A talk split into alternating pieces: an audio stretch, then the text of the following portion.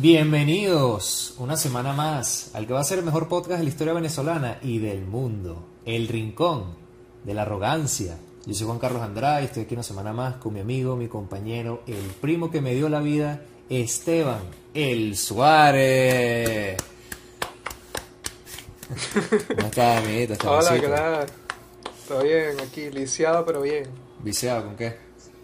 Lisiado porque, bueno, me lesioné buscando unas cositas del carro. Ah, ay, ¿no te partiste la pierna? ¿No sabes No, caminar? papá, tú sabes. ¿No sabes caminar? No, no sé. Ahorita no sé, tengo que aprender. Otra vez. Bueno, mira. Pero bueno, eso no importa. A la gente no le importa mi vida. A ver. Hoy tenemos Así un invitado que- otra vez, señores. Hoy, tenemos- hoy no estamos solos nuevamente, como podrán haber, vi- haber visto en el título. Hoy vamos a tener un episodio muy especial porque hoy tenemos a un, un chamo que es psicólogo y vamos a estar tocando temas de, bueno, sí, exacto, de la psicología, regados que sea redes sociales, conductas en el entretenimiento, eh, temas de enfermedades como, bueno, enfermedades o trastornos, eh, depresión, lo que sea que nos venga aquí a la cabeza.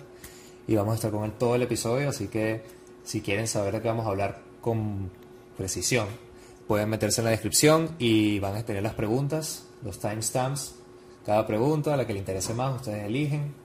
No importa si no las quieren ver todas, aquí lo que nos importa es que nos escuchen lo que quieran ustedes.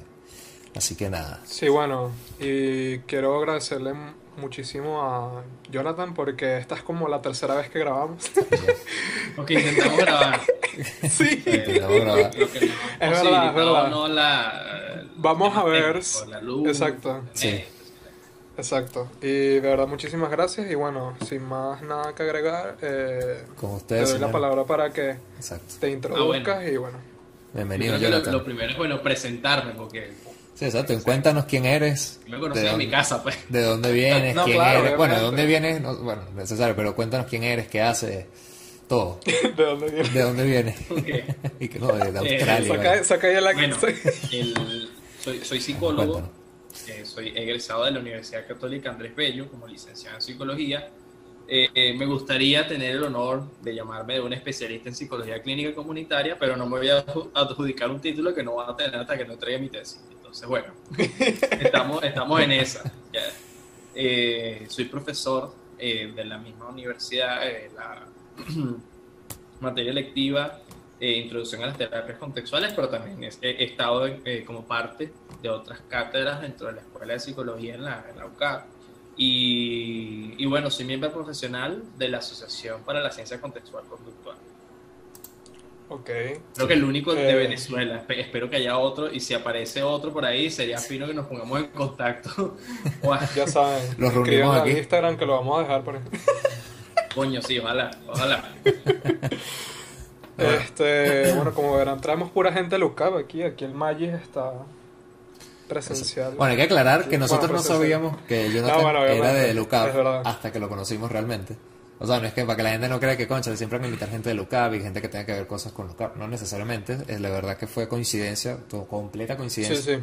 Pero bueno, Jonathan, ahorita para entrar en tema de una vez, cuéntanos, ya que tú trabajas tanto con gente joven, gente est- eh, eh, de población estu- estudiantil y tal, cuéntanos cuáles dirías tú que son como que los problemas más comunes, cómo sueles ayudarlos sobre todo. Pero eso, sí, bueno, sobre todo eso, cuáles son esos problemas más comunes que tú has como que ido como que recogiendo a, a medida que has trabajado con ellos. Claro, ver. O sea, para, para hablar de comunalidad, yo te diría que habría que empezar por las cosas circunstanciales que atraviesan a un grupo de individuos. ¿Vale? Ok, Por ejemplo, Ok. Si hablamos de juventud, eso, eso va con cada año cambia, porque algunas personas se empiezan a considerar adultas cada año que sigue. Pero bueno, o sea, guardando esas diferencias, eh, yo empezaría primero por el hecho de, de que el, el vivir, al menos con- con- aquí en Venezuela, tenemos personas que viven acá, vivir con una serie de circunstancias que son comunes a todos, por ejemplo, un contexto en donde hay emigración masiva, Ujú. eso, eso en sí mismo, ya, so- ya eso solo, por decirlo así, trae como que muchas cosas de por medio. Por ejemplo, que las relaciones eh, personales se vayan erosionando. Y eso. Es decir, tú tienes un grupo de amigos y de alguna manera esto implica que todas estas personas se van. O hasta tú te vas. Sí. sea, de alguna manera estas mismas circunstancias impactan en lo que se vive en, en, las distintas áreas, en las distintas áreas de funcionamiento que tiene un chamo hoy en día. Eso, eso a la vez se va combinando con aspectos que son culturales. Eh, por ejemplo, creo que vale la pena meter aquí el tema de género. Okay. es decir, la, la, forma en la que hemos sido condicionados por nuestro sexo. Ya nos ven, tú eres hombre, se supone que se espera a ti que hagas eso. Y si haces estos comportamientos y sigues estas reglas, te vamos a aprobar socialmente. Si no las sigues, vas a ser rechazado o vas a ser al menos visto como raro, como mínimo. Igual con las mujeres. Entonces, como aquí lo que comúnmente se llama un marico, pues. Que nada, tú eres marico y tal, así mismo. Sí, exacto. Por decir algo, por decir sí, sí, puede ser. También a, lo mejor incluso no, no tan, no tan abierto, o sea, no, tan agresivamente abierto, sino hasta una mirada de rareza. Claro. O sea, es que son... Pues, es que yo diría que Venezuela es muy... La verdad sí somos muy retrógrados en ese aspecto, pues. Bastante. Por lo menos nosotros sí somos muy retrógrados en ese aspecto. O sea, siempre es como que, bueno, el, hombre tiende a como que ocultar sus sentimientos, si los expresa es lo mismo que estamos hablando, eh, es echado para el otro lado, ese tipo de cosas. O débil. No, o incluso yéndonos a dinámicas menos, menos evidentes, por ejemplo, algo que pasa en las relaciones, además con los jóvenes, este eh, digamos, aquí es un aspecto más general humano, no, no, no, a ver, con el, tema del desarrollo, y voy a hacer una metáfora aquí, no, no es que considere que los seres humanos somos como mango, porque vamos madurando y, y como mango eh, pasa por el mero paso del tiempo y ya, no. Sino que de alguna manera hay cambios físicos que al mismo tiempo se acompañan de cambios sociales. Por ejemplo, el sistema educativo. el, cómo, el cómo tú otra vez el sistema educativo es algo indistinto o es constante a pesar de tus cambios biológicos. Entonces, estos cambios biológicos interactúan con, con estas prácticas sociales. Entonces el desarrollo no, sería únicamente por lo biológico o por lo social, es por, esa interacción. Pero el, punto al, que quiero llegar es que cuando, un joven que ha atravesado toda esta serie de condicionantes llega adolescente, digamos, el, las cosas están hechas para que lo que empieza a correr relevancia es como esta, esta afiliación, esta búsqueda de pares, de amigos, de pareja. Entonces, de alguna manera, la cultura condiciona cómo se busca pareja. Por ejemplo, hay, hay una serie de expectativas o de, eh, o de condicionantes o reglas que se le pone, por ejemplo, un chamo hombre distinto que se le pone una chama a una chama. El, el, el chamo, el masculino, como podríamos decir, de repente es condicionado para que la, la manera en que se aproxime a las relaciones sea como, como una gesta productiva, en donde tú tienes que hacer un performance. O sea, tú tienes que performar la manera en que tú le hablas a una mujer, tú tienes que performar eh, lo, lo, lo, que tú demuestras. Entonces, de alguna manera, eso, eso hace que para un hombre de repente la relación se viva como si fuese un trabajo o, como una partida de fútbol donde hay que destacar. Okay. Y hay que anotar. Y, y, de alguna manera se, se, se, les enseña a los hombres que, indistintamente de las circunstancias, si no te paras, que eres un fracasado, fracasaste tú. Y a ver, eh, eh, esto particularmente, o sea, cuando, cuando lo vamos sumando, vamos viendo que, que, de repente hay problemáticas que tienen, de todo tienen todo eso junto. O sea, tienen problemas que son normativos, pero, pero digamos, e, eso, eso normativo no significa que esté bien. Eso es como los tumores. Los tumores son normales, pero sabemos lo que ocasionan. O sea, en, en el sentido de que aparecen en los seres humanos. Claro, claro, claro. O sea, tú dices que esos problemas por lo que estoy escuchándote y entendiendo que esos problemas sociales son normales, pero realmente no deberían estar bien. Exacto, tienen consecuencias, pues, en la vida de, las personas. Claro, Entonces generan, digamos, prácticas que ante el mismo sufrimiento amplifican ese sufrimiento, lo hacen más grande y la gente queda como atrapada en circunstancias en donde esto que ustedes dicen, se ven sintiendo, ponte tristeza, porque obviamente hay cosas que salen mal en la vida, pero además te, te molesta sentirte triste porque estás en una posición vulnerable, no estás siendo productivo. Y eso a su vez, las cosas que hace la gente para tratar de eliminar esa tristeza, por ejemplo, pueden llevar hasta un acto suicida. O sea, como va en escalada o, varían dependiendo de la persona y de lo que ha aprendido a hacer, eh, cómo ha sido moldeada su conducta a lo largo de toda su historia de vida. Y me imagino que también hay gente que, por ejemplo, se le suma el hecho, no solo ese tipo de, como ese constructo de, ya sea por el género o que esperan, o que hay una expectativa de un hombre de ciertos comportamientos, sino también que se le suma, hay gente que me imagino que te diría con algún tipo de frustración, como que los padres también esperan algo de él, que estudien algo en concreto, entonces hay una frustración. Me imagino que eso debe pasar mucho, me imagino que, me imagino que has atendido varios, varios casos así, o me equivoco. Bueno, no te voy a revelar la información detallada, pero en términos generales te puedo decir no, claro, obviamente, no, no, no, no, no queremos que no exponer, aquí no hay que, que, mira, ¿sabes que Jorge una vez, Jorge Pérez una vez vino? y que no, no, tú no sabes, tú no sabes, a veces uno lo dice claro, claro. No, bueno, eh, exponga a Juan Carlos, exponga a Juan Carlos. interpreta como, ay, este pana está revelando vaina. Incluso no, no, claro. Exponga a Juan Carlos, exponga a Juan Carlos. No, pero claro, se sabe que en términos generales, se sabe que en términos generales, escúchale, al, al, ser, claro, al ser, el tipo de ambiente universitario se sabe que hay problemas que... O sea, claro, claro. Que... Obviamente... yo entiendo eso de hecho, hay algo que tú dices que es importante. En términos generales, eh, eso, eso es un aspecto, eso es parte del contexto de un joven, de un joven universitario. El tema vocacional. O sea, no, no, no neces eh, lo, familiar juega un rol importante en tanto que eh, es un periodo en donde hay una transición muy abrupta.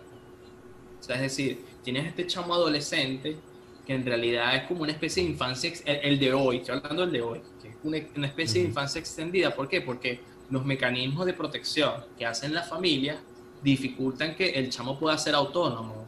O sea, es, voy a hacer, yo sé que esto es, bueno, esto es un podcast, así que puedo hablar libremente, ¿sabes?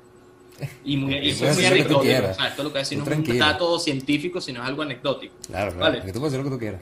Pero, por ejemplo, yo me comparo, yo comparo lo que yo hacía con 16, 17 años con lo que un chamo de 16, 17 años hace ahorita. Y bestia, es muy diferente o sea, la, autonomía en el sentido de, de, salir a la calle, hacer trámites, hacer cosas. O sea, uno está como más. Claro. O sea, e, e, es, muy distinto. Y, y, Yo te entiendo. Y, no es culpa necesariamente de, del chamo en sí mismo, es que hay todo un sistema que. El contexto social, el contexto del país. O sea, si, digamos hablamos de, un país con unos índices de criminalidad muy particulares, con unas prácticas de los cuerpos de seguridad del Estado, o sea, hay un montón de cosas. Yo te doy el ejemplo, te voy a dar un ejemplo mío, el ejemplo de mi papá. Mi papá empezó a trabajar a los 16 años, pues. O bueno, tú sabes, típico el meme como, no, bueno, mi abuelo empezó a trabajar a los 12 años y tal. Yo empecé a trabajar que a los, hace apenas un año, una cosa así, pues. Claro. Y, y, son cosas que tampoco ni siquiera me mantengo yo solo. O sea, y, no lo elegiste mi familia. O sea, no, no, quiero decir, las circunstancias más grandes no, no las decidiste tú. O sea, que si eso es lo, es, lo más, lo más cabilla, eso es lo más cabilla, que además eso es un contexto donde lo económico y, y lo social en otro, digamos, más allá de lo cultural, quiero decir, eh, eh, es difícil. O sea, a ver, cuando, cuando digo lo económico y lo social, me refiero a que además de la plata, que es como el indicador más concreto que tenemos, es la conducta que tú tienes que hacer para poder tener acceso a ciertos recursos psicosociales. Eso se le llama exclusión psicosocial. O sea, el, el digamos, la, la, situación está hecha para que lo que tú puedas hacer ahorita se te cueste mucho más en términos de conducta que lo que le costó a tu abuelo, por ejemplo. Claro. O sea, es decir, tú tienes que trabajar 10 veces más para lograr lo mismo. O por decir una cosa así a los números al aire, pues. Sí, sí. O sea, por ejemplo, ahora a los papás y que no, a tu edad ya yo tenía un carro, a tu edad ya tenía esto, y ahorita nosotros, para, para Claro, pero eso son gente inconsciente que, que, no puede comparar. Contextualizar. O sea, eso existe y eso Por eso, eso, eso es algo que yo, que yo quería preguntarle a este Jonathan, que, por ejemplo, imagínate un, un caso ponerte un, un, un, ejemplo. Imagínate, bueno, me imagino que tú debes conocer la pirámide más gente en Estados Unidos o en un país que, que esté medianamente bien, imagino que deben tener otros problemas. Entonces yo te quiero preguntar, que tú crees que muchos problemas de los cuales la gente joven acude a ti es arraigado más que nada a la situación país de la cual estamos viviendo actualmente? A ver, me gustaría contestar que sí, pero hay una cosa. Situación país es como el, el- el- como el diablo, ¿sabes? Todo lo malo está puesto ahí. Sí, sí. Y es una categoría muy genérica. Claro. Cuando Claro, o sea, situación económica, situación Que social. ojo, no, o sea, no- es malo, ojo, no estoy diciendo que esté mal necesariamente hablar de eso, porque a términos prácticos, si tú estás hablando en la calle de, con alguien, no, qué coño, situación país, ya, ya, ya es un- algo que se usa y que sirve, ¿sabes? El que tú digas eso sirve para expresar algo muy rápidamente, no tienes que echar todo el cuento otra vez. Pero claro, Claro, eh, claro. cuando vamos hacia lo psicológico, necesitamos un lenguaje que pueda ser útil para intervenir. Entonces, de repente, tratamos de evitar en la medida de lo posible el uso del lenguaje cotidiano porque necesitamos ver qué está controlando, esa, qué está influyendo, cuáles son las variables independientes de este problema en particular. Ok. O sea, en el caso de, de- contexto de asesoramiento o consejería clínico, de la psicoterapia en general, que es donde, donde yo trabajo. Entonces, por ejemplo, una de las cosas, si, si agarramos situación país y lo picamos en pedacitos y vemos como su, eso- esos condicionantes al detalle, podríamos decir, por ejemplo, que el, uno de, lo- de los grandes temas es la violencia, por ejemplo. Y, y a veces el, el imaginario que podemos tener de la violencia es muy diverso. O sea, podemos pensar que violencia es nada más caerse a golpes o, o lo que pasa o lo que ha pasado en nuestra historia como país, considerando los últimos años. Sin embargo, hay, hay múltiples formas de violencia que, que, que un joven hoy en día vive, desde tipo estructural, institucional, eh, psicológica, verbal, que, que a veces es parte de las prácticas cotidianas. Sí, sí, sí. Entonces, Y, eso que- intrafamiliar, de hecho, una de las cosas que me ha pu- ha puesto ahorita es que eh, eh, ya, ya habían situaciones de violencia intrafamiliar con, con mucha frecuencia, al menos es algo que es bastante frecuente, y eh, este contexto de pandemia puede que haya exacerbado o haya dado génesis a otros Sí, conatos de violencia verdad. intrafamiliar. Sí, sí, sí, sí, es verdad. de- o sea, no, eh, o no solamente aquí, probablemente eso se- ya sucedió también en otros En otras partes, sí, sí, en el resto del mundo. Sí, bueno, ¿cuánta gente no habrá dicho, o sea, cuánta gente no ha denunciado, por ejemplo, no sé, parejas que viven juntos y con la cuarentena, ¿sabes? Se ha como que alterado mucho más el problema, o sea, no sé, si vivías con alguien que era... bueno, Claro, es porque tú necesitas tu tiempo, o sea, tú necesitas Claro. tu tiempo solo. o sea. No, no, o sea, pero yo digo, si había alguien que vivía con, un, con bueno, una muchacha que vivía con un tipo que era un maltratador y todo lo que tú quieras, con la cuarentena eso se multiplicó, pero o sea, subió como... Se mucho, multiplicó, uf, pues, la como 10 veces intensidad más, de- de- Muchísimo más. O sea, que, Sí, sí, que- sí. que Tanto digamos, la intensidad del maltratador como la cantidad de maltratadores. eh, En ese, en ese Hay caso en concreto. De lo que estábamos hablando eh, ahorita, para ya pasar a otro, otro tópico que me llamó mucho la atención de lo cual tú dijiste, los cambios.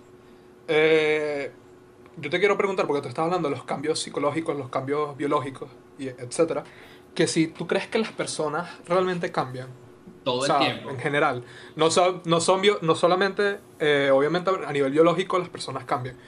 Me hablo más a nivel ya psicológico. Sí, pues. sí. ¿Tú, tú crees No, que las personas realmente cambian? Esto es como casi que filosofía. Creo que esa, esa división a veces Ok. puede ser como artificial. Es útil para hablar de repente, oye, existen estos fenómenos que lo llamamos fenómenos psicológicos. Pero eso también crea un problema, porque cuando los dividimos, los picamos, no los entendemos tan bien. ¿Por, por qué te estoy diciendo esto? Por, por un tema que se ha estado trabajando desde hace un buen tiempo, que es en epigenética, ¿vale? Es decir, Ok. cuando tú existen marcadores que dan cuenta de que cuando hay cambios conductuales, hay cambios genéticos también. Sea, entonces, técnicamente, o sea, en lenguaje estrictamente técnico, la gente sí cambia. Tal, tal vez, Claro. Claro, claro. incluso, tal vez hay cambios que no son dentro de una misma persona, sino que son intergeneracionales. Si nos ponemos así súper... Pero, Pero, pero, Claro, pero nosotros en- íbamos como en personalidad. y disculpa la Ah. interrupción. y Disculpa la interrupción. Pero tú crees que. Interrupción, disculpa. Por ejemplo, yo me refiero más a personalidad. ¿Tú crees que una Exacto. persona súper, súper introvertida puede llegar a ser súper extrovertida, por ejemplo? dependiendo exclusivamente de, de las circunstancias. Aquí es importante asumir porque de repente quien escucha dice, coño, este pana dice que el ambiente es todo. O sea, no. O, o no en ese sentido, ¿vale? Sino que, o sea, que en, en donde, en donde A causa B, o sea, ambiente causa personalidad. Y, y lo que hacemos los científicos de la conducta es que tratamos de estudiarlo en interacción, en una flecha que va en dos sentidos. Tú vas negociando con el ambiente. Y de obviamente si hay cambios importantes que faciliten que esta persona necesite eh, interactuar con otros de forma eso que llamaríamos extrovertida, sí, sí puede ocurrir. Sí, puede ocurrir perfectamente. Claro, obviamente, en... en- ¿Cómo, ¿Cómo se los explico? A ver. Porque alguien podría decir, no, pero eso no, un amigo mío sí ha sido así toda la vida. Es, eso también es posible. Claro. O sea, incluso el tema, el, el tema de, digamos, esa continuidad es porque ta- la persona es un agente activo en su medio. O sea, lo- los organismos siempre se están comportando, los humanos y los no humanos. O sea, ¿tú crees que, que eres más, o sea, que es así el típico dicho de, dime, dime con quién andas y te diré quién eres? Sí y no. Yo sí- creo que sí eso es tiene medio falso. algo. Para mí ese refrán no es tan, tan, Ya, ya. tan cierto, pero bueno, pero dinos tú, sí dinos tú. tiene algo, sí tiene un punto. O sea, no, no, no, no, yo no lo descarto de tajo. No, lo- no lo considero algo tan sentencioso, tan absoluto. Sí, exacto. Yo sí lo descarto porque no es a Claro, pues. O sea, sin no- embargo, no puedes estar necesariamente. con... Eh, de, de alguna manera, eh, para, para poder hablar de esto, necesitamos hablar de qué es conducta, primer lugar. O sea, porque eh, podemos decir personalidad es distinto a conducta, que, que, que es, pers- que es ser persona. Ok. Entonces, una, una, una discusión importante es que es como si dividimos quién eres tú de lo que tú haces, de lo que tú piensas, y es como múltiples túes. Y eso genera un caos conceptual. Nuevamente, personalidad es un término de lenguaje cotidiano. Cuando yo te hablo como psicólogo, te hablo nuevamente con otro lenguaje totalmente distinto que me permite como estudiar eso que está pasando allí y también intervenir efectivamente. En, este caso vamos a, o sea, yo, invito a, a ustedes y a la audiencia a que hablemos eh, en términos de conducta. O sea, personalidad es igual a conducta. Pero ¿qué es conducta? Conducta es todo lo que un organismo hace. Y eso incluye lo público, es decir, lo que, digamos, lo que, lo que la gente ahorita en sus pantallas ve, nos ve haciendo abiertamente. Pero también hay conducta privada. Nosotros estamos haciendo cosas que la gente que nos ve no está viendo. Es decir, lo que tú estás pensando, o sea, fíjense el, el verbo, pensando. Lo que tú estás pensando ahorita mientras me escuchas, lo que estás recordando, lo que estás asociando, es conducta privada. Nadie más lo puede ver. Sí, bueno, el típico caso de alguien que se toma un selfie, celebra que sí que es y tal, apenas baja el celular, pone ya la cara, puede estar, puede tirarse a llorar de una vez y todo. Claro, y Solo que claro, hace, hace la pantomima para las redes es, es sociales importante o, que, o donde que entender que esa conducta ocurre en un contexto. Claro. está atada a él. O sea, si, si, si, si no entendemos eso en contexto, nos podemos entender a una persona. Y hay contextos que permanecen más o menos constantes. Por ejemplo, si tú eres una persona un poco más reservada, posiblemente cuando tú estés en un grupo social vas a, a- a asumir como el rol del, del- Te vas a poner al lado del que habla mucho. Entonces esa persona tiene el foco y tú vas a estar ahí, en ese mismo rol te vas a relac- o sea, por eso que por eso decía sí y no, o sea, no. O sea, tú te juntas amor con gente que es burda de bullera, si eres introvertido, por decir algo, no porque tú seas bullero también, pero sí porque de alguna manera tú al, momento en el que vas interactuando con los distintos medios, el bagaje de aprendizaje que ya tú tienes va, va, va a tener un papel importante allí. Es decir, tú, eres- de pequeño te enseñaron a permanecer siempre callado. O nunca, se, nunca hubo esa estimulación social de juego, de lo lúdico, sino silencio absoluto. Vamos por esto es un caso genérico, estoy una- un ejercicio imaginativo. O sea, la cantidad de interacciones que se necesitan para que una persona sea de una forma es virtualmente incontable. Por eso es que uno hace experimentos en laboratorio porque las condiciones de, de una biografía son completamente controladas. Pero bueno, ya eso es otra cosa. Entonces tienes esta persona así y esta persona va al colegio. Se va a encontrar con chamos que de repente son más expresivos, se va a encontrar con chamos que son como él. O sea, ya, ya hay un medio. Pero él, él, no viene en blanco, ya él viene con algo y, y con, viene con unas herramientas. Entonces él, él interactúa con ese medio con las herramientas que tiene. Eso al final va, va, va a tener un impacto en con quién vas a estar, con quién te vas a juntar y si eso facilita o no que esa timidez o esa introversión se mantenga a lo largo del tiempo. Pero, pero una cosa importante es que tal vez incluso eso que podemos ver como continuo es diferente. Digamos, la introversión de cuando tenías 5 años no es la misma introversión de cuando tienes 20. Exacto, Porque incluso claro. inclu incluye, pensé que estaba dándole, hablando con la misma palabra, incluso incluye condu o sea, conductas que en un momento ocurrían y otras que no, de naturaleza privada. Por ejemplo, a lo mejor no cambia el hecho de que tú no hables mucho, pero puede que cambie el hecho de cómo tú te sientes con eso.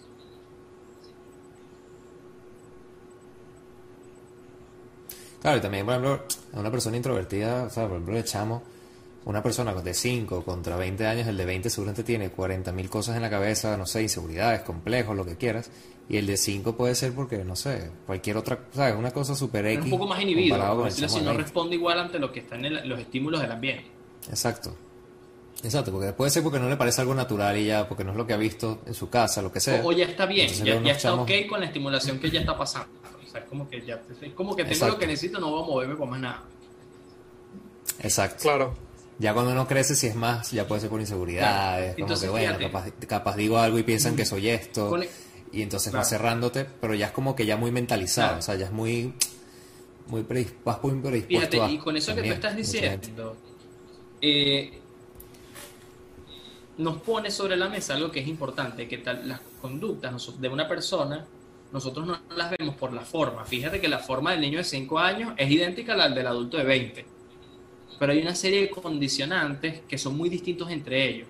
Entonces vemos como una diferencia y tal vez ese silencio tiene una función distinta. Entonces, ¿qué hacemos los psicólogos? Tratamos de, de, de, conocer cuál es la función de un comportamiento en un contexto determinado. O sea, la función de, del silencio del D20 posiblemente sea para evitar el rechazo a otras personas, para reducir la ansiedad, Exacto. Y en este caso simplemente es porque, no sé, no, no, no, le provocó y ya. No, no tiene ninguna cosa en la mente que es como que digamos, porque la respuesta es como de estar en reposo, vamos a llamarlo así, la conducta de reposar. Claro, cabe recalcar porque probablemente mucha gente, o sea, los que nos, los que nos están viendo, que tú eres un psicólogo conductista, por si acaso, uh -huh. porque la gente puede ser que no, no esté entendiendo algunas cosas y, pero quiero recalcar. Claro, claro, eso, por eso hago las aclaratorias importantes. Por eso, por ejemplo, esto sí, sí, sí, por eso, conducta, por eso. que es la palabra conducta, es lo que una persona hace, sí, sí, sí, sí. sea público, sea privado, en un contexto. Y esto, de, o sea, ya hablando así tanto de conductas y tal, ahorita, por ejemplo, un tema de redes sociales, ¿qué podrías decirnos esto así como que, por ejemplo, la gente que postea cierto tipo de, de cosas o con cierta continuidad, por ejemplo, hay gente que, no sé, tiene una necesidad muy, muy fuerte de tener que estar contando cada cosa que está haciendo en Claro. su vida. Hay gente que no sé. Fíjate, Claro, hay gente que también se desahoga con muchas cosas. No es que yo lo No, juzgo, está bien, ¿vale? está bien. no quiero decir Va- que eso es malo o bueno, sino que es como que qué tipo de conducta, ¿sabes? ¿Por qué? ¿Qué puede como que estar pasando en esa persona? Claro. Algo así, pues. De repente, fíjate, lo que podría ser valioso para, para aterrizar todo este poco de cosas que dije hace rato, eh, es utilizar esto que tú me estás diciendo como, como una muestra de lo, que, de lo que hace un psicólogo. Lo primero es que no psicologizamos lo que, lo, que, lo que hace la persona. O sea, tratamos de no atribuir causas a cosas que no estamos pudiendo como manipular. Pero eso no necesariamente es malo Claro, claro. sino que nos invita a cuestionarnos qué está pasando en ese mundo en el que la persona vive. En el caso de las redes sociales, necesitamos examinar un montón de cosas. Una de ellas es que la, la red social se ha vuelto el medio o, o- o el dispositivo en el cual tú contactas con otros. ¿Sabes? Digamos.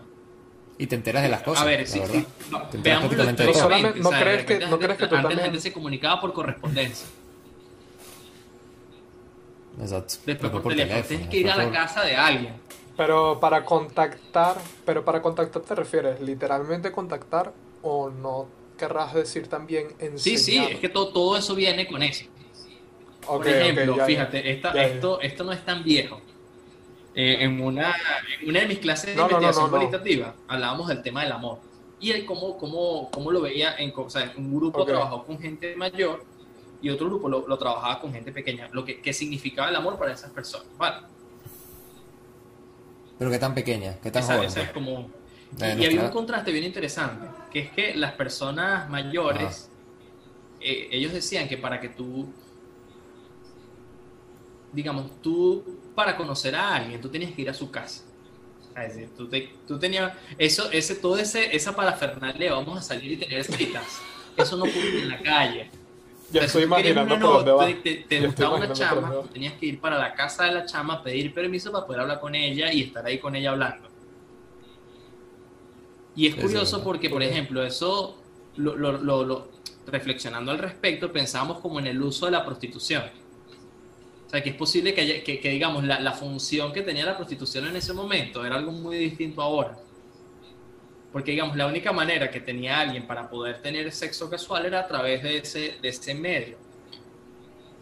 Con X, con todas las cosas Claro. que trae eso, pero eso ya sería otra discusión, harina de otro saco. Uso este ejemplo rápidamente. Eh, pero ahorita tienes Tinder. O sea, tú quieres un polvo, abre Tinder, ¿sabes? O ni siquiera, pues, hay gente que lo logra con Instagram. Exacto, exacto, exacto. Facebook, Es con verdad, O sea, cosas digamos, es verdad. fíjate todo lo que ha acercado esto a las personas. Entonces, cuando vemos esto es un aspecto que no es de, de una persona y, y- y lo que llamamos su personalidad. Hay un montón de cosas del contexto que están cambiando así. Y tiene un montón de detalles importantes de por medio en el cual nosotros nos relacionamos con esas plataformas, con esos medios. Pero, pero no es solo como que culpa de nosotros, cumple una función. O sea, de hecho, yo ¿Y les tú? pregunto a la audiencia y a ustedes mismos, ¿usted- Ah. ¿alguno de ustedes ha pasado un mes sin teléfono, sin WhatsApp? Yo creo que yo máximo he durado una semana. ¿Y cómo Y fue para ti? me dañó el Yo teléfono. como una semana. una semana sin WhatsApp? Liberador. Coño, para mí fue estresante. Porque no me. No me porque, Para mí no. Es que depende cuando te agarre también. Por ejemplo, si me agarras en vacaciones, me daría igual. Pero si por ejemplo me agarra en semestre, por ejemplo, me estresaría demasiado Ah, porque bueno, necesito exacto. comunicarme, necesito saber qué está pasando con Claro. mis materias, no sé, lo que sea. Que, que claro, es que no, te puede ser la computadora, pero es que necesito el celular para conectarme en WhatsApp web, por ejemplo. Entonces también. Eh, eh, supongo que te- suponte que tengo un grupo para un proyecto y no me puedo hablar con ellos Claro. de ninguna forma. La única forma de hablar era por, por WhatsApp. Ahí, claro, ahí es entendible que sea estresante y tal. En vacaciones, si se, si se me daña el teléfono, claro, tengo el canal y esto y sería fastidioso. Pero suponiendo que es unas vacaciones, no sé, normal, no tengo nada de qué preocuparme, me daría igual. Sería chido, Claro. pero me daría igual. Fíjate, al final, sería como. no- notas puedo aguantar. mucho de, de- de tu espacio vital, vamos a llamarlo así, esto suena como un término muy romántico, abstracto, o, o si nos ponemos técnico, mucho de tu repertorio conductual se desarrolla en el, en el contexto virtual. Y ese contexto virtual es tan real sí. como el contexto actual de lo que tú miras. O sea, lo- lo- lo- lo- el contexto no es nada más como que el, el lugar donde estás sentado. Eh, ahorita suele pasar mucho que, sobre todo con la gente muy adulta, sobre todo papá, gente, vamos a decir boomers, pues, pensamientos boomers, que es como que, no, que tratan como que de desmeritar el hecho de que ahorita todo sea virtual. O sea, es que como que no, ya ustedes no viven una vida de verdad, porque esto es a través del teléfono. Entonces así como que no conoces a la persona. O por ejemplo, suponte que no sé, hay ciertas personas que tú le dices, oye, ¿cómo conociste a esa muchacha? No, la conocí por internet. Ay, qué chido. Esa como- muchacha. Oye, y gente Y es como que no necesariamente, es como que ahorita funciona el mundo que- así. conoció a su esposo o esposa por esas, Exacto. esos medios. Claro. Por Tinder, hay- por hay un aspecto importante que es que, En club. digamos, quien no está en el medio no, no logra comprender la vivencia porque no, no, no, no contacta con las funciones que tiene, ¿sabes? Por decir algo así, es, es- a ver, esta persona posiblemente llama su- su- sus redes sociales, sus amistades, tal, todos a lo mejor los llama por teléfono normal y se manda mensajes de texto. O sea, entonces es como de lado y lado. O sea, no, Seguramente. se, se, se, se malentiende al, al joven que la usa, pero al mismo tiempo se malentiende al- a la persona mayor que, no, que, que le parece raro.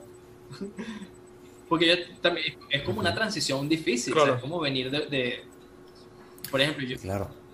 Es que como esto que dicen de que cada quien es hijo de su generación. claro, y, y no, y no por esta cosa como ¿Qué es eso? e- esta creación de marketing de que si los millennials, generación tal, o sea, al final creo que eso se utilizó para segmentar la población, pero el problema es cuando se vuelve claro. causa. Y cuando lo volvemos causas, ignoramos lo que, lo que está pasando en esos tiempos. La cultura, el avance tecnológico, o sea, ignoramos un montón de cosas, o sea, descontextualizamos. Hay gente que se cierra. Hay gente que se cierra completamente a, a adaptarse a las nuevas tecnologías, como que no. Claro, o y- sea, eso, no sé, lo no sé, como el demonio, no sé. No solamente a las nuevas tecnologías, creo que también a las relaciones interpersonales. Sí, sí. También, también. Exacto. Porque, o sea, antes era un sacrilegio que tú, no sé, llevaras a la casa, por ejemplo, a la casa de tu novia al mes o algo así. Tenías que, si al año Claro. o incluso hasta casarte. O dormir con tu novia, algo así. Eso era una locura. Como, ¿qué? Están casados, me imagino. Por y tal. eso. Es como que, no, eso, ahorita no. Por eso, por Claro, eso. claro, claro. Claro, además O sea, los sí, sí, cambios han sido Uno, exponenciales. uno no puede estar jugando. años. Claro. Me imagino Sí, que capaz sí. nosotros nos, nos, pas- nos puede llegar a pasar seguramente cuando seamos viejos. Capaz Pero cosas de nuestros hijos menos. las veamos Ah, así pegar también. menos. No, y también hay algo importante, que, que de repente son tantos los cambios y todo lo que, lo que estamos viendo en los últimos años que de repente, y ya esto es un poco más filosófico, que hablando Jonathan, eh, reflexionando Ok. sobre la vida, eh, en este momento histórico de mi vida, eh, más que que esto es una opinión profesional, o sea, que, que creo que, digamos, también podemos estar anclados como al mito del progreso. O, no, no es que no estemos progresando, no es que la, la sociedad o, o los cambios han mejorado el, el mundo en general, sino que de alguna manera cuando idealizamos estos cambios, no dejamos de ver sus efectos secundarios. La- el medio tecnológico tiene un montón de interacciones que nos hace usarlo de un modo particular. Voy a irme rapidito con el ejemplo de Instagram. Instagram está diseñada para que tú interactúes con ella como, co- o sea, tú- para que tú siempre le estés dando al actualizar. Claro. Eso lo, lo Sí, explicaron en algún documental y yo dije, de bolas que sí es así. Eh, eh, es lo que llamamos es el, El de de social social dilemma. Eso es el reforzamiento intermitente. Decir, ¿Qué es el reforzamiento intermitente? Cuando las consecuencias de tu conducta son variantes. Es decir, tú haces algo. En este caso vas a revisar tu Instagram, ¿vale? Viste una foto, la actualizas y en el primer momento la foto que te vuelve a salir es la misma que, que- que está en tu portada, ¿vale? La vuelves a actualizar y te muestra otro feed. En este caso, no es que te están dando una O comida, mismo a no veces te se están dando actualiza una solo. comidita, no te están dando un premio. Lo que te están dando es el acceso Ujú. o la mirada de, de otras personas, fotos, imágenes. O sea, pues, eh, eh, que esto es un tecnicismo importante. En- Claro. En el análisis de la, de la conducta, lo que se considera un castigo, un reforzador, no es algo que se defina por su forma, sino por, lo que, por el papel que cumple en una situación determinada. Si tú estás buscando conectarte con otras personas, el que yo te muestre fotos de otras personas o de la persona que yo quiero que tú veas, o, o que tú quieres ver, Claro, es que estos están hechos también, son algoritmos hechos para saber lo que ya tú vas a de hacer. ti. O sea, ellos ya O sea, saben qué vas a hacer tú y ellos actúan en consecuencia. Aprenden demasiado de Apre- ti. aprenden de los likes Las que tú cookies, das. en realidad. Es que también De todo, el- el- el docu- ese todo. documental lo exagera muchísimo, pero es el tema de las cookies. Se, se almacenan Sí, sí. las cookies. Ese documental, a mí ti. particularmente, exacto. Sí, sí. El el documental, el documental hay que tener cuidado. O sea, te puedes como que ahí, ahí te ponen ciertas ideas que Claro. es como que, conchale, ya va. No, y además de que te ponen ciertas ideas, es muy hipócrita como te las ponen especialmente al final. A mí particularmente, o sea, el documental no es que está mal, pero, o sea, te dice, por ejemplo, cuídate de YouTube. Entonces después te dice, no, tienes que buscar en Google mejor las cosas. Entonces, sabe- no sé si sabes que Google es dueño de YouTube, pues. Podríamos hacer un análisis del funcional de tuitear o, o- o de lo que pasa en Twitter. Ves esta cosa que escribió alguien que te pareció horrible, te dio mucha rabia.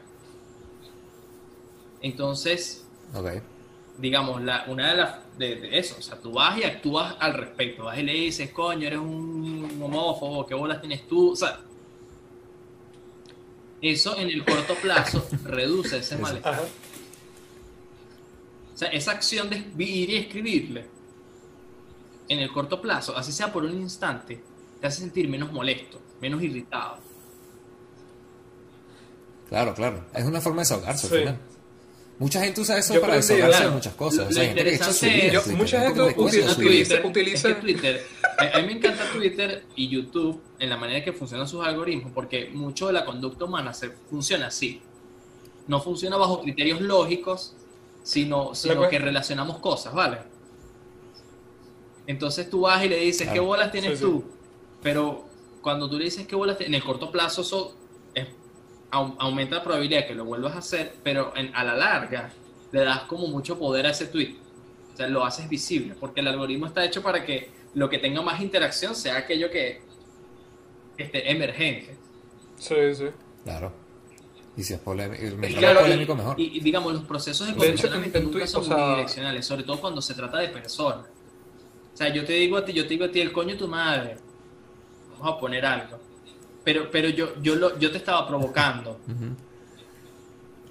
Entonces, mi Claro. reacción, o sea, el que tú te el, el decir, el coño de tu madre, te rechaste, se refuerza negativamente, o, o es reforzada negativamente.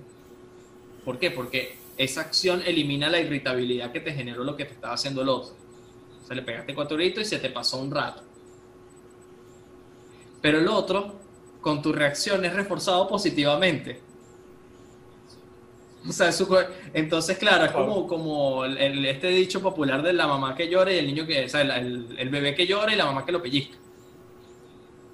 Eh, ¿Tú crees que los psicópatas nacen o se hacen? Que según lo que hemos hablado, o sea, la cuestión del ambiente. Claro, hablar de creencias es un asunto de fe, ¿vale? Eh, ¿Cómo disculpa?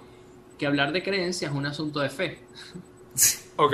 Sin embargo, de hecho, justo precisamente antes, como esta era una de las preguntas que sabía que venía, eh, hay un artículo que, que les recomiendo que se llama, ya les pongo el nombre, se llama, Si quieres nos los pasas para dejarlo en, en la caja de...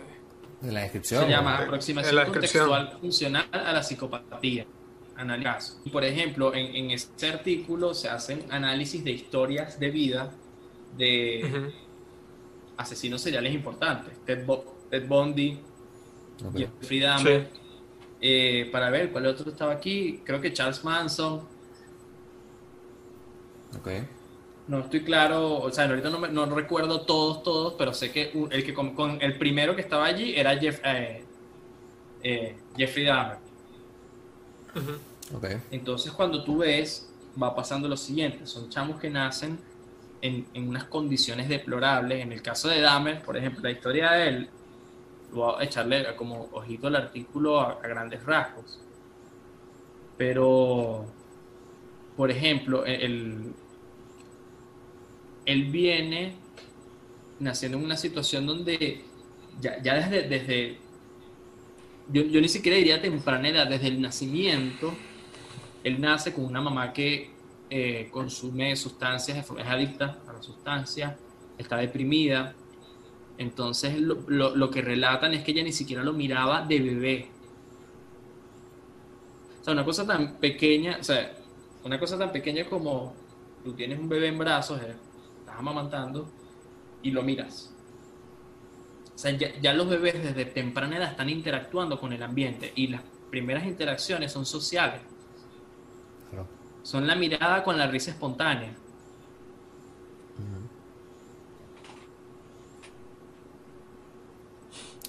Y a ver, esto se podría extrapolar a lo que podría ser los primeros años de una persona como él. O sea, de hecho, co- comentan aquí que ella estaba como. Cuando él ya tenía 4 o 5 años, ella, ella, ella tuvo un intento de suicidio, o uno o múltiples intentos de suicidio. El padre tampoco era ninguna joyita. O sea, entonces, vamos a meter, quedarnos con estos primeros años de vida, porque sí, bueno, sería echarles el cuento completo. Hay, hay contingencias, hay interacciones que tienen un, un efecto importante en cosas como la conciencia o la consideración que tú puedes tener con otros, la toma de perspectiva, cosas como esa. Una pregunta tan gafa como ¿cómo estás? Imagínate un ser humano que al que nunca en sus primeros 10 años de vida le preguntaron eso.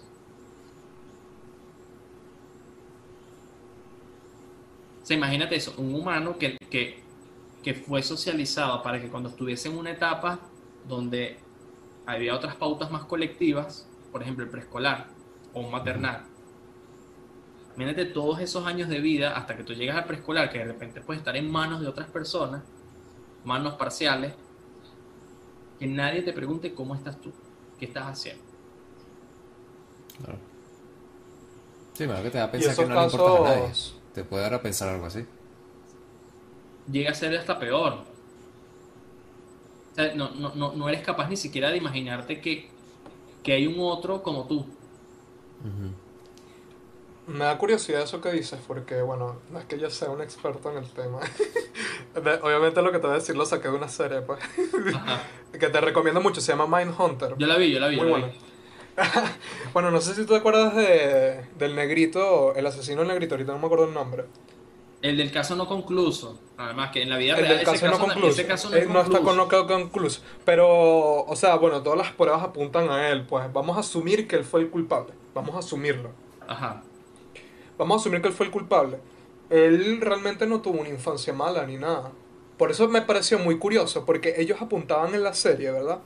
A que todos los asesinos tenían tendencias sexuales. O sea, tenían como que, de alguna Claro. forma, una aproxima, una aproxima, Sí, Ese un es el approach sexual hacia las víctimas. digamos, eso es una ficción, una serie de ficción. Claro, pero yo estuve investigando, yo estuve investigando, obviamente hay- asesinos que no existen, por lo menos eh, Burgos en realidad no existió, pero casi todos ellos, los asesinos que mostraron ahí, la gran mayoría sí en realidad tuvieron aproximaciones sexuales, obviamente Ah, exceptuando claro. Charles Manson, Charles Manson en realidad tuvo un culto y en realidad no mató a nadie per se, No, sí, sí, sí. sí, claro. eh, pero me parece muy curioso que, que- que una persona, una persona, incluso por ejemplo, por lo menos esta, esta gente, la- la- el, el culto, el culto de los Manson, o sea, esa gente estaba bien, o sea, bien entre comillas, eran, eran chamos como Juan Carlos y yo, que, que, que venían de una universidad y todo, y fueron moldeados para matar a alguien. Claro. Por eso, ent- entonces, o sea, eso es lo que yo... Claro, aquí estamos hablando Me- de ahí me viene o sea, a preguntarte eso. por psicópatas, ¿vale? Claro. Ah, me- esa es la Sí, sí, pero porque- todo eso, si todo eso es lo que me viene a preguntarte eso. Todos los seres humanos, bajo las circunstancias necesarias y suficientes, podemos llegar a ser homicidas. Ok. Claro, eso- Un ejemplo eso, claro. bellísimo de eso es el fenómeno del linchamiento. ¿Podrías explicar qué es eso, por favor? Eh, ahorita ya no son tan visibles en las redes, pero hace unos años, aquí en Venezuela, eh, turbas de gente, cuando identificaban, "Uh, me está robando, tal, eh, montones de gente, vamos a llamar Everyday Joes, agarraban a un tipo, lo caían a coñazos, lo mataban, lo quemaban, cosas así. Ok.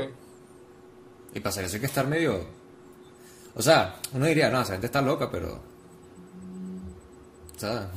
De hecho, es curioso esto que tú dices. El Milgram, Stanley Milgram hizo un experimento súper interesante. Él agarraba a gente. Él tenía, el experimento consistía en esto, ¿vale? Eh, había como un actor que él interpretaba como una especie de alumno, ¿vale? ok. Había un, el investigador, digamos que ese era otro rol, otro actor, que se hacía pasar como por un profesor. Y el sujeto como tal, el que estaba siendo estudiado, era el que le llamaban como el administrador.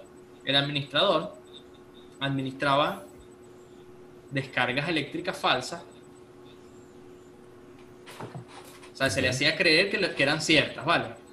Pero el, el- el- el- estudiante o el aprendiz simulaba que le dolía, pues, y hacían como unos sonidos. Sea, el setting estaba preparado para que tú creyeras que de pana lo estabas electrocutando. Ok. Vale. Ok. Y quien estaba haciendo eh, el, el que manipulaba los controles era el investigado en este caso. Si nos vamos por la tesis psiquiátrica de la desviación, ¿vale? De que esto pasa en- con un segmento de la población total, que son los locos, debería pasar el 10% de las veces al mes. Ellos hicieron este estudio con una muestra gigante de muchos estratos sociales, incluso algunos de estos incluían gente que había sido previamente evaluada para descartar que no tuviese ningún tipo de diagnóstico.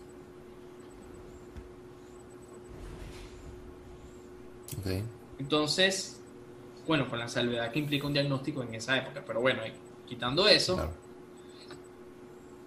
esta gente era llevada y hacían esto y cada vez que le pegaban un corrientazo a alguien le dolía y la persona como que se resistía un poco. El que hacía del profesor le decía, continúe, por favor continúe, no le decía más nada, le decía simplemente, por favor continúe. La gente llegaba a achicharrar al actor y no paraba. Disculpate.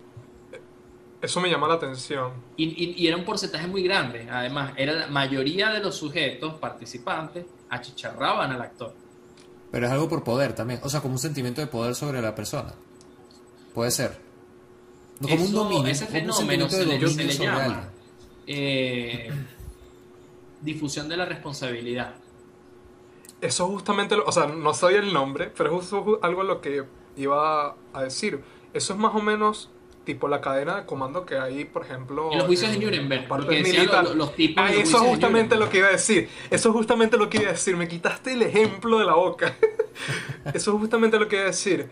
Que ellos literalmente decían que estaban siguiendo órdenes, pues. Exacto. Es que, bueno, O además, sea, y, bueno, él, él- él ha tenido unas cosas medio controversiales, así que las salvedades que pueden haber con el autor que voy a mencionar, coméntenla, porque bueno, no, no me dedico mucho al tema de la psicología social. Entonces, eh, cualquier referencia que pueda tener, este, tiene sus comillas, sus paredes, sus, su, su- su asterisco. El, este eh, Philip Zimbardo él hizo un experimento en una cárcel ficticia. Ya sé cuál vas a mencionar. El de la Sí, el y posiblemente hayan visto El- la película, la gente, pero no el- el- el el- Yo justamente te iba a mencionar ese ejemplo. Yo justamente te iba a mencionar Sí, esto. sí, yo también- Lo de la yo silla eléctrica puede ser algo como lo que pasa en lo de Stanford, que es como un abuso como de... Es eso, es eso. Claro, Creo que es eso, ¿no? lo- pero él revisando el estado del arte, hay antropólogos que han estudiado culturas, eh, digamos, en el marco teórico de esas investigaciones. Hay antropólogos que han estudiado culturas en las cuales hay, hay como modificación corporal de vestimenta, pintura, lo que sea. Hay un uniforme, aunque no sea en el sentido literal, te, te pintas la cara y ya. Claro. Sí, sí, sí, yo te entiendo. Tipo algo para identificar que estás eres un soldado, o sea, que eres un poder. soldado y que además no te puedes diferenciar de otro soldado. Claro. Las culturas en donde hay esa uniformidad violaban más, mataban más, hacían más de estas prácticas que las que no. Bueno, no sabía eso. De hecho, les recomiendo una, una conferencia de él que se llama como el efecto Lucifer, porque la gente hace cosas malas. Él hace un pequeño brief estu- eh, de donde estudia esto. Y ya para, bueno, simplemente responder o no, eh, lo, al final tú dices que se ha- los psicópatas se nacen o se hacen. Se, ha- se hacen para ti, ¿no? Sin duda. Ok. Y tú dirías que una persona, aquí antes Yo- de, tú dirías que una persona eh, nace buena o nace mala. O sea, uno nace bueno y la sociedad te corrompe, lo que sea, o tú eres malo y la sociedad como que te moldea a través de valores. ¿Tú Yo qué diría- dirías? Yo, ¿A qué yo más- respondería, ¿A qué te suena irías como más? una respuesta cómoda, pero yo diría que uno nace. Está bien, está bien. Ah, Ninguna sí. de las, ¿verdad? ¿Tú? Me gusta. Es como la sexualidad. o sea, eh, no, no, no soy muy fan de los psicoanalistas, pero en algo sí tiene, tiene- que dice tiene un crédito importante. Es posible que la, la sexualidad infantil es, es, es, es bisexual, es indiferenciada. Ok. O sea, un bebé es un organismo. O sea, la infancia es una construcción social, es una arbitrariedad social también. O sea, un bebé es un organismo humano. Y los, y los seres humanos experimentamos hostilidad, rabia, eh, dolor, eh, nos reímos, nos da miedo. Y eso también lo experimenta un niño. Un bebé puede ser tan destructivo como un adulto. O sea, hay, hay, una frase muy épica que dice Michael Scott de The Office, que él dice una cosa así como que eh, los bebés deberían ser políticos y después como que, mira, no, sería un desastre, sería todo un desastre. Entonces, él luego dice una cosa graciosa al respecto, pero, pero posiblemente creo, creo que, que, que, esa inocencia, esa bondad que le atribuimos es un asunto estrictamente social. O sea, yo creo que todos los seres humanos nacemos siendo seres hostiles. Una cosa es que, que tú seas, que tengas una, que agredas como parte de tu interacción con el medio a que mates a alguien, homicida o que esto pase sistemáticamente, ¿sabes? Se requiere unas contingencias particulares para que eso suceda. Que yo diría que son inimaginables. en ese sentido creo que la ficción es eh, la realidad es mucho más aterradora que la ficción. Sí. Creo que, que la historia que se le acerca bastante bien a una, a, una, historia como la de la del artículo que les pasé es la del Joker. O sea, el, el cine retrató al fin eso, sea, un niño en unas condiciones infrahumanas. Sí. Al final el mensaje de la película es eso, que la sociedad lo convirtió en... Él, no era así, fueron coñazos. Eh, maltrato psicológico. es que cuando uno dice incluso coñazo se queda corta la palabra porque es muy muy extremo. exacto. Exacto, Y esas cosas pasan. Bueno, ya para ir finiquitando, estas son como que las preguntas que muy interesantes, la verdad. Que, ¿Tú crees que la depresión se puede evitar o no? O sea, ¿qué opinas de eso? Y creo que me he comido todas las preguntas ya, o sea, por eso estoy tan gordo. Ah, o sea, más como para ahondar en la pregunta, ¿sabes? Si, no solo si se evita o no, sino también como que, bueno, sí, pero en el sentido de que, por ejemplo, a una persona le puede pasar algo horrible ¿Tú dirías que hay como que formas de realmente no terminar cayendo o no dejándote llevar tanto por algo malo que te pasó, que te, sabes, evitar lo más posible que te afecte psicológicamente hasta el punto de que te haga caer en una depresión? ¿Crees que eso es posible? Sí, pero no como se lo imaginan con la pregunta, ¿vale? Ok, ok. Imagínate esto, que tú te has caído en un pantano, en una arena movediza, ¿vale? Ok. Vamos a llamarlo un pantano y te estás hundiendo. Entonces todo el mundo te dice que tú puedes salir de eso. ¿Vale? E intentas jalarte por el pelo y, jalarte hacia arriba. ¿Sabes? Digamos, no. Así no. Eh, creo que la imagen es, autoconclusiva. Sí, sí, claro. Siempre es importante la presencia de un otro. O sea, el, las los fenómenos que podrían ocurrir para que una persona no se deprima, de forma invariable necesitan otro, otro ser humano. Como por ejemplo el ser más consciente. La conciencia es un producto social.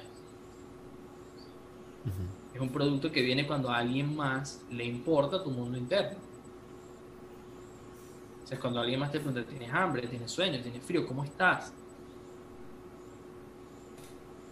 Eso implica que la persona desarrolla una serie de repertorios en las cuales observa su propia conducta y la reporta a otros.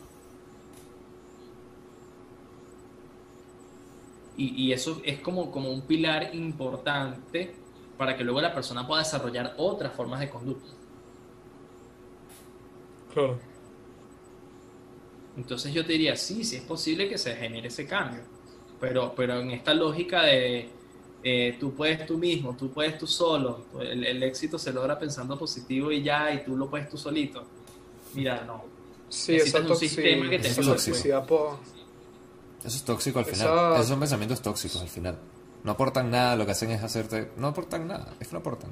El otro día leí una cosa, creo que, bueno, Esteban y yo que estamos en un grupo de amigos y tal, creo que justamente lo pasaron por ahí.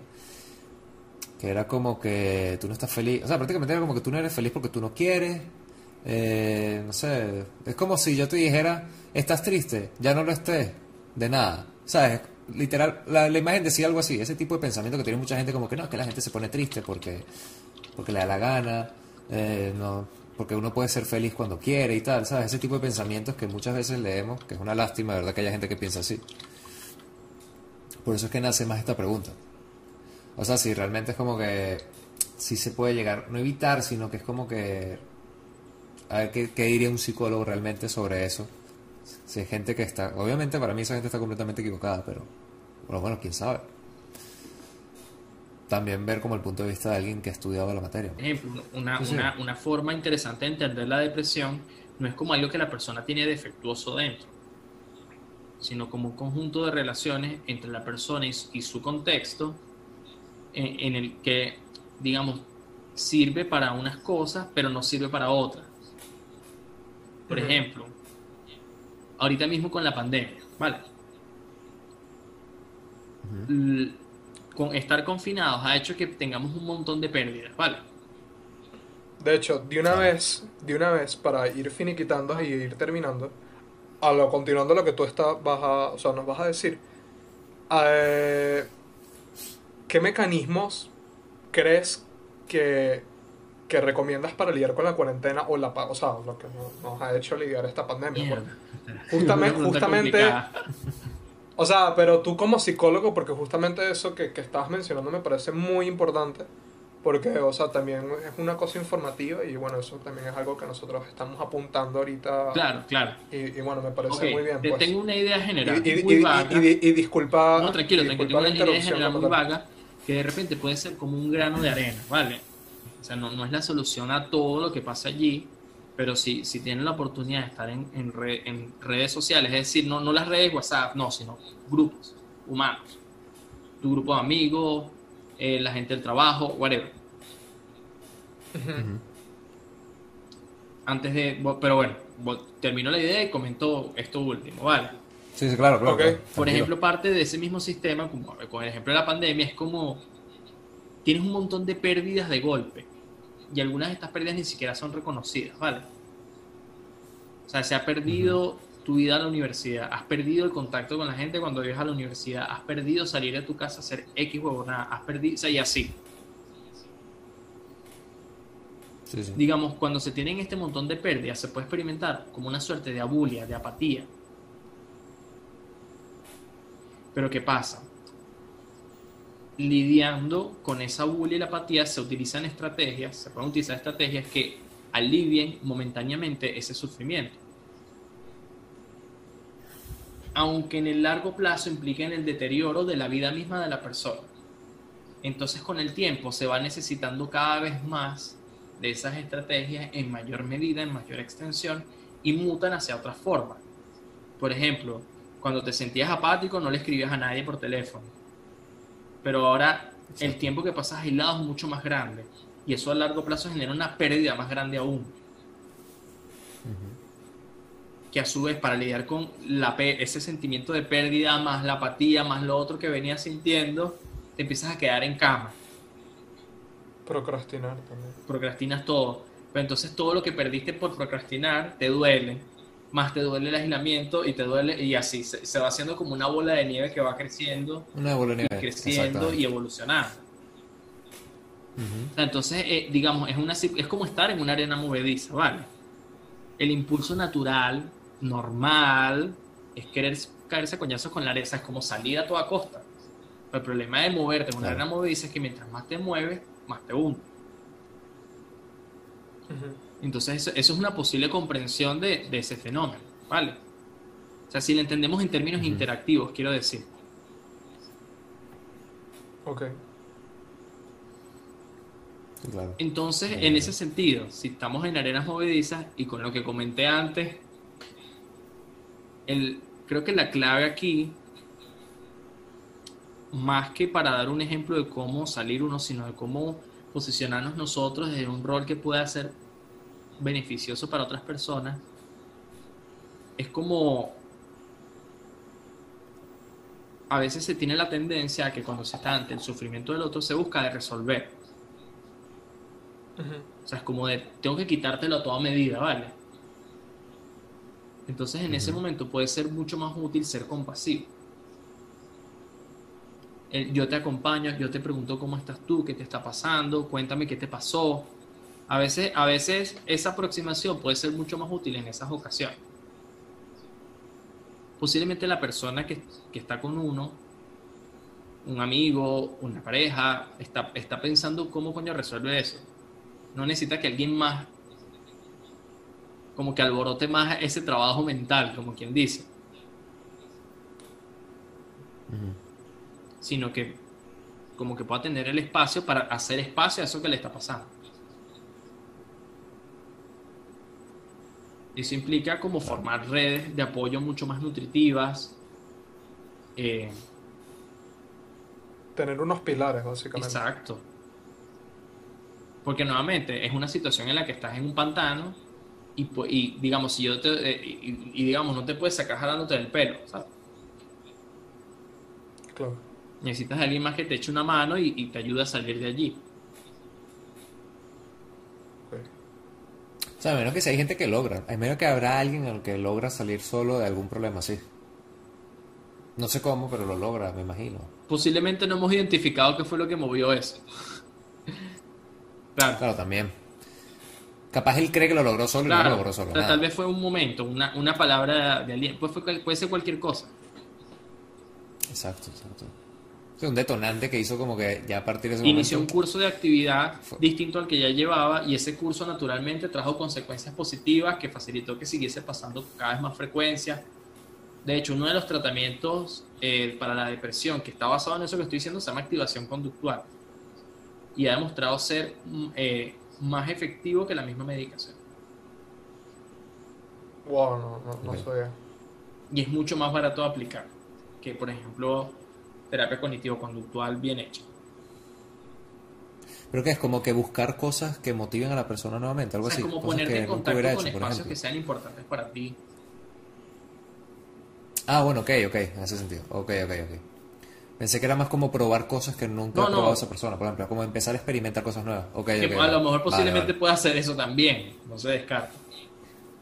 Ujú. Pero claro, esto sí, por ejemplo, es conducido por un profesional o alguien que esté entrenado para ello y juntos con la persona hacen un, un plan de tratamiento, con un plan de actividades, un monitoreo, un seguimiento, es como una figura de entrenador.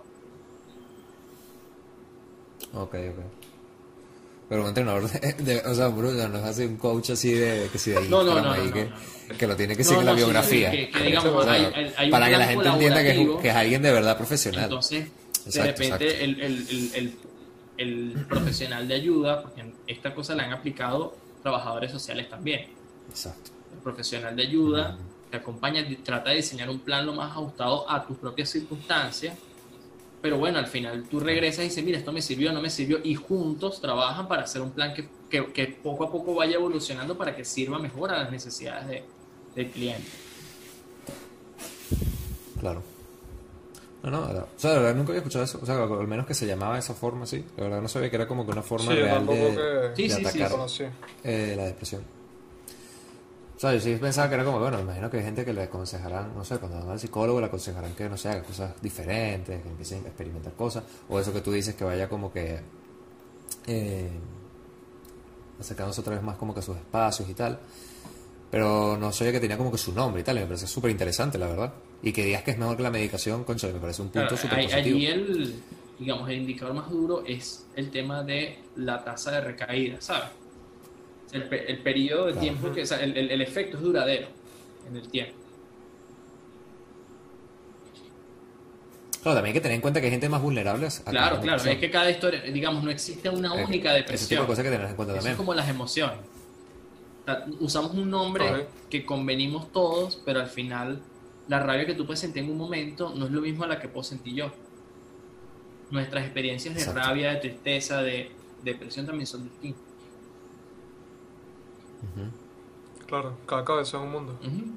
Dicho, dicho más callejero. claro, obviamente. Cada cabeza es un mundo, tú sabes. Más simple. No, bueno, Sí, exacto. exacto. Al final- es que al final eso es verdad. O sea, no es que. No, no hay como que.